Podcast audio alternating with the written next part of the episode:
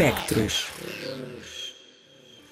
Teresa Vieira esteve uma semana, foi uma semana, Teresa, que estiveste em Roterdão no Festival de Cinema. Olá. Boa Olá, noite. Isilda, boa noite. A, a noção de tempo, o conceito de tempo neste momento não é assim muito concreta, Ainda, ainda estás com jet lag.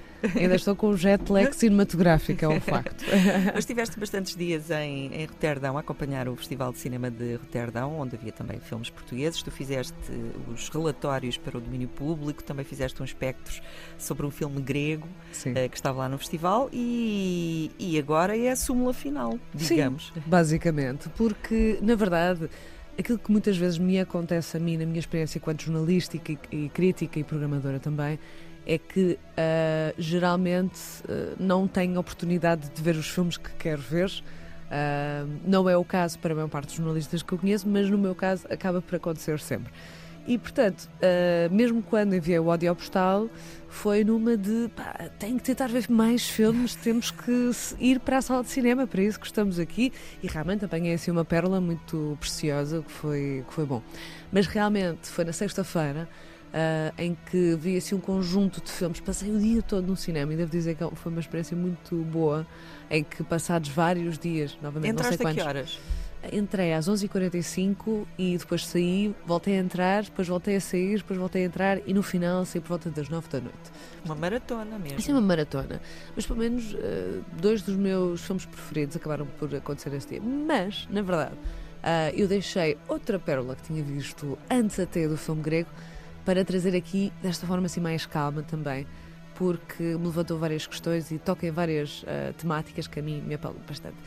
Uh, para quem segue os espectros, mais do que só nós, uh, nós, na verdade, já abordámos aqui um trabalho de um artista visual lituano, uhum. o Deimantas Narkevičius, em que na altura falámos da questão do Solaris e quando vi que Deimantas Narkevičius tinha a sua primeira longa-metragem no Festival de Roterdão, foi assim imediatamente um dos must-see, tenho de ver este filme. E também, por um lado, muito particular, e vou aqui introduzir uma temática que nem sabia que ia introduzir, nomeadamente a noção de tecnologia. Hum. É um filme 3D. Ah. O que. Isilda, vamos agora conversar um bocadinho sobre isto, que é... Não te estava a ver entusiasmada com filmes de 3D, assim, de repente? Primeiro, filmes 3D. ah, confesso que a primeira coisa que eu pensei foi, realmente, isto foi uma espécie de tipo a cripto a currency do cinema, em que de repente toda a gente, há uns anos atrás, estava assustadíssima: o cinema vai mudar, quais é que vão ser as novas formas do cinema, agora vamos ter o 3D, toda a gente vai querer usar o 3D. Mas eu descobri, uh, por conversas entre colegas, que na prática uh, é praticamente impossível, quase, distribuir um filme em 3D, porque a maior parte das salas de cinema. Não tem condições. Exatamente, retiraram a tecnologia portanto, neste momento, quase impossível ver um filme em 3D e para mim isso despertou assim uma, uma ideia de future nostalgia, uma nostalgia do futuro. não é? Exatamente, de uma tecnologia que supostamente ia revolucionar o mundo do cinema e que caiu por completo em desuso. E eles próprios apresentaram, quando apresentaram o filme no festival, disseram mesmo: este é o único filme em 3D que nós temos. E eu, na verdade, pensei: ok, mas há quanto tempo também é que não, não devem ter filme em 3D? Agora falamos muito da questão de uh, realidade virtual. Uhum. Isso sim, agora está a ser a nova tendência, e nesse sentido parece estar realmente a marcar mais terreno, até mais do que se calhar o 3D, e também por ser muito explorado uh, na arte de, nas artes visuais, não é? E pensar neste artista visual, neste realizador, a utilizar esta tecnologia, para mim foi assim um, um encontro com o passado, com a ideia de futuro que já é tão datado ao mesmo tempo, não é? O que é, o que é ótimo, o que é ótimo. Então, até para mim, enquanto espectadora, devo dizer, e para quem eventualmente conseguir ver um filme em 3D, eu própria já não estou muito habituada à ideia dos óculos, não é que eu tenha visto muito, muitos filmes em 3D, mas esta ideia de ter uns óculos que foca desfoca e depois os meus olhos assim desconcentravam-se de vez em quando, foi assim uma experiência muito particular, devo dizer. Um, mas é bom o filme?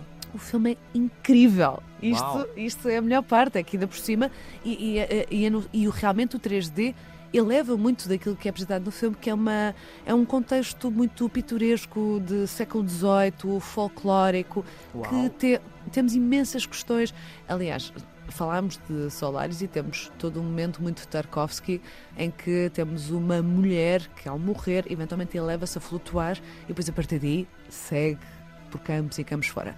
E a verdade é que é um filme muito nostálgico, muito melancólico, mas ao mesmo tempo que nos coloca num, numa zona uh, quase meditativa, de estando perante imagens de um certo passado que nós reconhecemos, sendo um, um filme de período, digamos assim, mesmo com o tipo de trajes, com o tipo de discurso e tudo mais, a verdade é que sentimos muito num presente. Uh, eu, pelo menos, adormeci cerca de 10 minutos e foi a melhor coisa que eu fiz na prática. A sério, às vezes adormecer não é mau, às vezes é realmente de estamos tão confortáveis. Eu estava tão confortável com o que ele estava é a ver, que era tão bonito. sonho, não é? Exatamente, porque aquilo que nós vemos parece um sonho. Uh, novamente uh, levando em questões de bruxaria, de feitiços, de, de canções folclóricas, de uma música que é muito nem sei como descrever. Na verdade, o, o realizador disse-me que, o Demantas disse-me que era, que era um compositor bastante novo, hum. fez a composição musical original para o filme e que acho que, por exemplo, o David Lynch iria adorar para as cenas dele de, de mindfulness. Acho que era assim, um ASMR quase mas, mas uma experiência, atenção, isto tudo parecem coisas negativas, mas pelo contrário são coisas bastante positivas. Porquê? Porque também sinto que às vezes quando há esta representação de uma ideia de bruxaria, de feitiçaria, de folclore, tenta-se puxar um bocadinho por, por, um certo lado de emoção que tenta hum, elevar aquilo a uma coisa que não é às vezes. Uhum. E é uma coisa muito de terra na prática, e eu acho que ele realmente foi muito fiel essa ideia, essa energia, essa essência, e acho que é aquilo também que acabamos por retirar, estando nós também sendo elevados à ideia de uma fantasia, não é? Estamos muito na Terra também. Eu gosto muito desta combinação de, de elementos. E, portanto, sem dúvida, foi um dos meus, assim, foi talvez o meu filme preferido uh, e calhou bem uh, ser de um lituano. e ser em 3D. Mas ficaste com os óculos? Eles davam os óculos? Eles davam os óculos à entrada, mas depois tínhamos de ver. Pronto, foi uma pena. Mas eu tirei uma fotografia só mesmo para me lembrar. Novamente, esta ideia de nostalgia. E depois, na sexta-feira, o filme que eu vi às 11h45 da manhã foi uma experiência absolutamente oposta uh, de um filme chamado Dream Team e até mandei um áudio postal para o domínio público na altura porque realmente fui completamente apanhada de surpresa de Lev Kalman e Whitney Horn e que conta com composição musical de John Atkinson e Acceptor uhum. e portanto logo a partir daí dá para perceber que a parte musical do filme vai ser incrível e Isilda, eu acho que nós as duas naquela sessão ia ser absolutamente maravilhoso. Ai, Porquê? Porque, primeiro ponto, uh, toda a ideia por trás do filme é de que estão a acontecer certos crimes, há um especialista em corais que é hum. assassinado.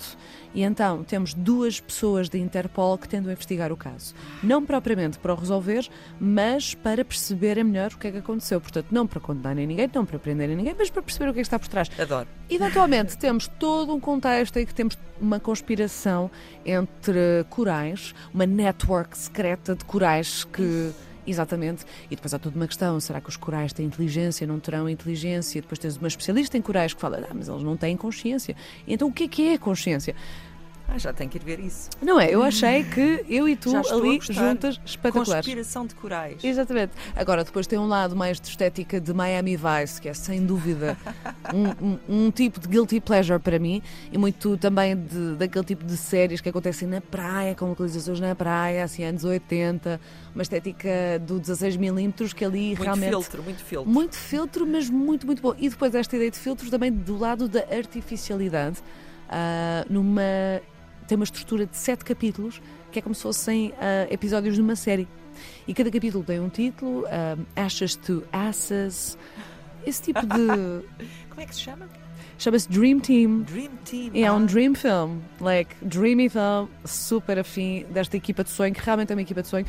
E temos então sete capítulos de série em que constantemente vamos vendo os créditos. Eu confesso, estar numa sala de cinema a ver constantemente os créditos, como se estivesse a ver uma série, uma série em binge. Em binge, foi assim uma experiência muito Olha, estou a gostar desse conceito. Não é? Não é? É assim maravilhoso. E a verdade é que há todo um lado muito falso dos protagonistas na parte de representação. Todo tipo de contextos são muito estranhos e bizarros de sonho, mais uma vez, desta ideia de fantasia, mas que é inevitável gostar, porque imagina, acaba por ter tanto uma crítica muito simples sobre, por exemplo, nós estamos a matar os corais e de repente temos uma, um revenge film, um filme de vingança dos corais contra os humanos e, aliás, o filme acaba com a ideia de que haverá toda uma outra temporada com outra questão ecológica a acontecer. Portanto, se vai realmente avançar para aí, não sei, mas a verdade é que a experiência que nós partilhamos foi extraordinária, foi, muito, foi uma comédia muito fácil, mas muito bem executada, ou seja, de pegar nesta ideia daquilo que poderá nós associamos a certos elementos do trash, do lixo uhum. quase televisivo, que é elevado cinematograficamente e que a verdade é encaixa bem, encaixa bem, faz-nos sentir bem também. E foi bom poder estar naquela sala de manhã, toda a gente a rir, e daquilo que é mesmo um deboche de não queremos ser super intelectuais, mas na verdade com uma execução cinematográfica absolutamente, vou dizer, premium, quase. E portanto foi assim, exatamente, exatamente. Já tomei nota, já escrevi aqui, Dream Team, quero sim, ver isso. Sim, sim, sim. E depois o, o, último filme que quero mencionar chama-se Zone, é um filme alemão de Christina Friedrich. Um, não deixa de ser curioso que acaba por ser numa altura em que se falava tanto do Zone Interest, não é? Portanto, uhum. Mas é um filme que pega muito na ideia da alegoria. Uh, de um coming of age, uma miúda que, num contexto que nós eventualmente percebemos que é de uma, uma alegoria à divisão uh, da Alemanha, basicamente, num contexto em que basicamente haviam uh, campos de trabalho para a construção de mísseis, uhum. um, mas em que, na verdade, confesso, mais de metade do filme eu não estava propriamente a perceber o que é que está a passar. Ou seja, há uma alegoria que está a acontecer, há todo um conjunto de cenas, novamente quase uma ideia de episódios, que vão sustendo uns aos outros. Há, há todo um lado muito bizarro que tu não entendendo consegues seguir de uma forma que te apela, porque a forma como é trabalhado puxa. E então é aquela ideia, aquilo que me apelou muito neste filme foi esta ideia de tu não tens que perceber, mas se for bem feito, tu segues. Tu segues e, e, e queres, eventualmente, não te importas às vezes não estar a perceber tudo, porque não é o perceber tudo que importa, mas é mais a viagem em si e a forma como ela é uhum. é executada. A parte da fotografia é absolutamente extraordinária. A protagonista capta a nossa atenção de uma forma que é indescritível. Ela tem um olhar, tem uma expressão que te capta, que toca nesta ideia de um, de um bizarro tangente com um lado muito realista também. E devo dizer que de não perceber nada saiu-me tudo, sabes? E é só uma nota final, ou seja, deste filme quero só dar esta nota mesmo pequena. Às vezes não é preciso perceber.